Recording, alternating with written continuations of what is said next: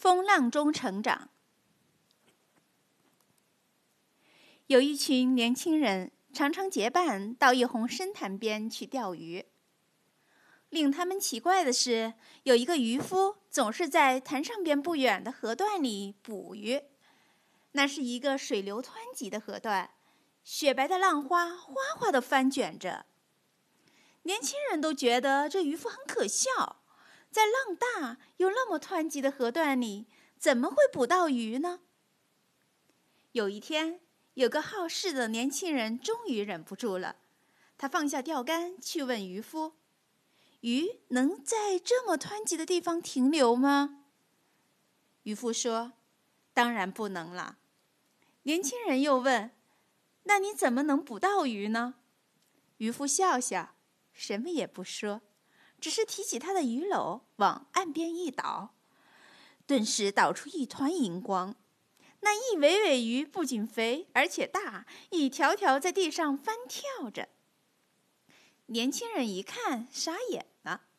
这么肥、这么大的鱼，是他们在深潭里从来没有钓到过的。他们在潭里钓上的多是些很小的鲫鱼，而渔夫。竟然在河水这么湍急的地方钓到这么捕到这么大的鱼。渔夫笑笑说：“潭里风平浪静，所以那些经不起大风大浪的小鱼就自由自在地游荡在潭里。潭水里那些个微薄的氧气就足够它们呼吸了。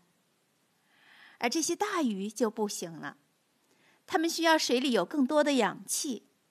没办法。”他们只有拼命游到有浪花的地方，浪越大，水里的氧气就越大，大鱼也就越多。